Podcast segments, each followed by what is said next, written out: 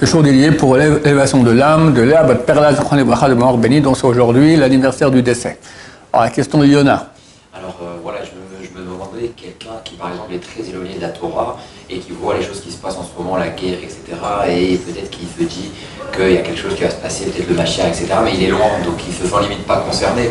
Qu'est-ce que lui doit faire? Qu'est-ce qu'il doit penser? Est-ce que c'est bien pour lui que le Machia revienne ou est-ce que... euh, Alors, quelqu'un qui est loin de la Torah. Et quoi Il voit ce qui se passe aujourd'hui et il se dit, il n'y a rien, c'est une guerre en plus comme il y a toujours eu, ou bien il se dit, il y a quand même quelque chose de, de bizarre qui se passe. quelque chose de bizarre qui se bizarre qui passe. C'est écrit dans les textes qu'il y aura cette guerre, il y aura trois grandes guerres, c'est la troisième des trois grandes guerres. Et juste après cela, ma chère vient. Et lui, il se dit, bon, mais euh, moi je suis très loin de Torah, qu'est-ce que je fais? Et dès que ma chère vient, c'est un dévoilement de Dieu extraordinaire. Et toutes les valeurs du, des goïms, des non-juifs, n'auront plus aucune valeur. C'est quoi les valeurs des non-juifs? L'argent, les plaisirs de ce monde, le pouvoir, le pouvoir militaire, d'accord? Tout ça n'a aucune valeur.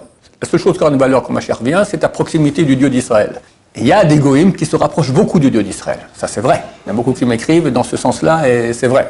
Je sais très bien. Mais quelqu'un qui pense que, à montrer qu'il est plus grand, le plus grand, le plus grand, le plus beau, le plus fort, et à écraser l'autre par sa puissance, comme tous les grands rois de l'histoire, Goy. C'est qui les grands rois de l'histoire? Donnez-moi des noms. Charlemagne. D'accord? C'est un antisémite de première. Qui encore?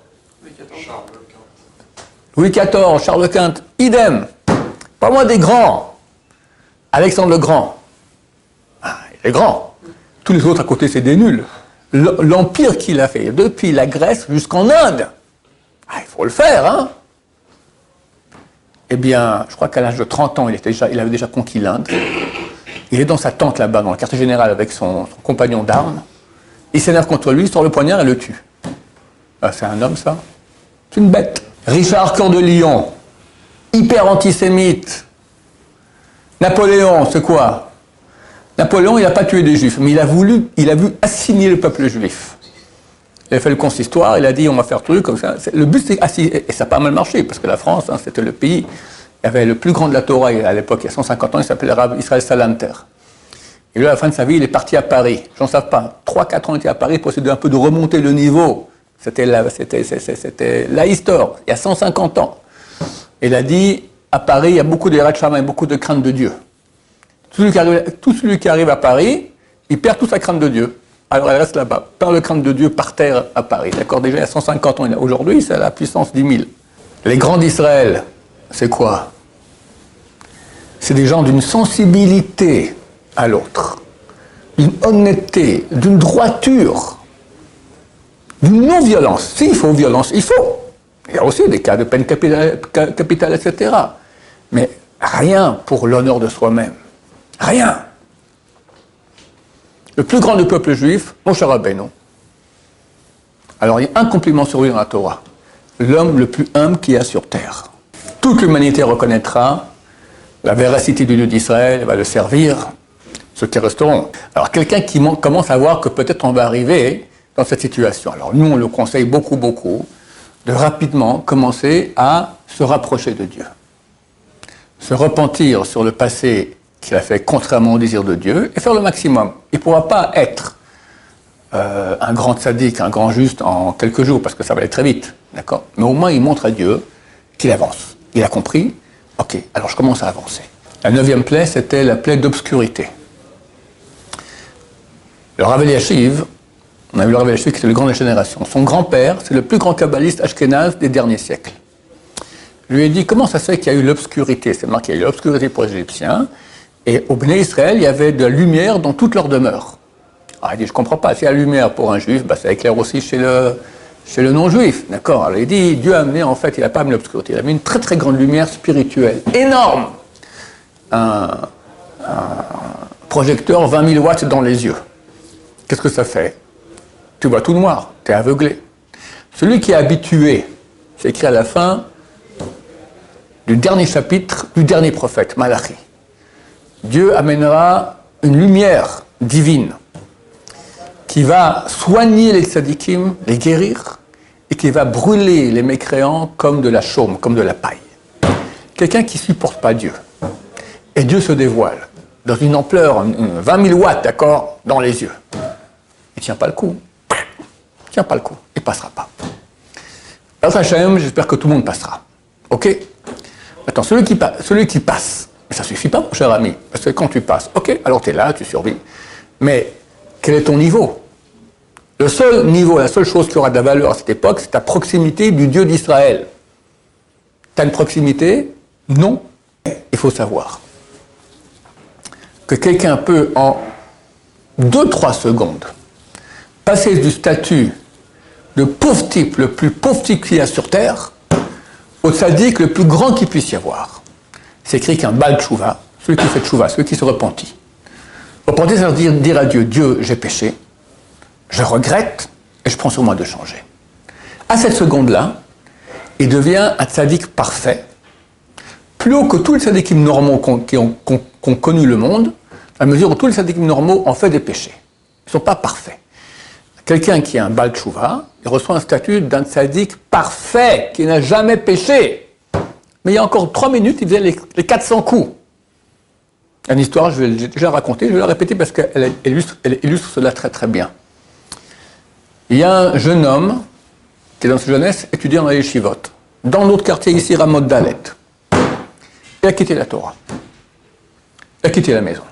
On vient de temps en temps à la maison, mais bon, de temps en temps. La maison orthodoxe ici, noir comme on dit. Et lui, il a tout quitté. Et il est parti à la fête qu'il y avait à Gaza. Et a été tué là-bas, a été assassiné. Son père n'est pas au courant. Son père ni qu'il fait à la fête. Son fils, il part toujours pour plusieurs jours, il habite tout seul, donc il n'est pas venu. le père n'était pas au courant. Et son père rêve de son fils, qui vient le voir, rayonnant, lumineux. Il dit, papa, merci grâce à la Torah que tu m'as enseignée, c'est vrai que j'ai quitté. Mais j'étais à la fête là-bas. Les terroristes sont venus. Moi et mes copains, on a fait une chouva. Nous ont tiré dessus. On saignait, on mourait. On a fait une chouva. Et maintenant, tous nos péchés sont pardonnés. Et j'étudie la Torah avec Dieu. Ce que j'étudie avec toi, les traités du Talmud dans ma jeunesse, j'étudie maintenant ça avec Dieu. Je te remercie. Le père n'était même pas encore au courant que son fils était mort. Il paraît qu'il raconte cette histoire à tout le monde maintenant. Donc, combien de temps ça a pris cette chouva du type là Allez, une demi-minute, une minute, grand maximum. Et regarde à quel niveau il arrive. Noé reçoit l'ordre de prendre toutes les créatures animales du monde et les mettre dans l'arche. Comment tout le monde rentre là-bas C'est un miracle. Impossible. Mais c'est tout un miracle. D'accord? Un miracle. Le Tamil pose une question. Il y a un animal énorme que les Français appellent dinosaure le Talmud appelle cela Rehem, qui est énorme.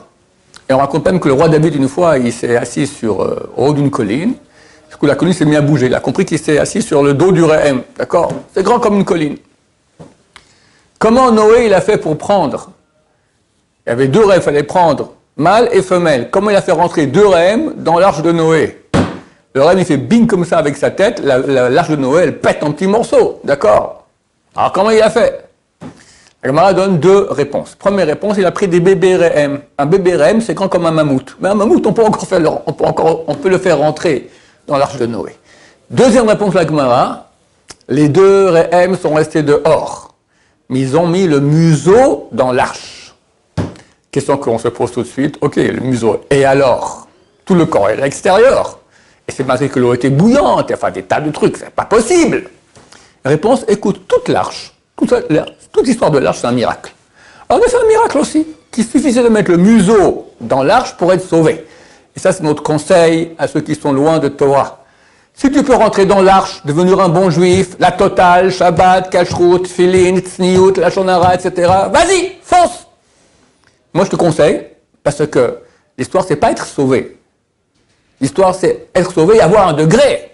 Et tu peux comme ça, en quelques jours, avoir un degré, en quelques minutes, avoir un degré d'un sadique parfait. Vas-y, la totale. Tu peux pas. Bon, tu peux pas. Qu'est-ce que je peux faire?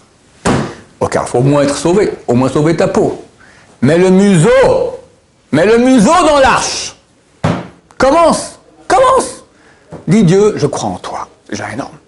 Dieu, j'ai confiance en toi, sauve-moi. Prie Dieu, je te supplie, aide-moi, je crois en toi, je suis juif, je suis juive, sauve-moi Quelqu'un qui n'est pas juif, je crois en toi. On appelle ça les noachides. Les noachides ont droit au lamaba. Dieu a ordonné 613 lois aux juifs, 7 lois aux noachides, aux non-juifs, qui comprennent et qui veulent la vérité. Eux aussi, ils doivent prier et supplier Dieu, et ils seront sauvés.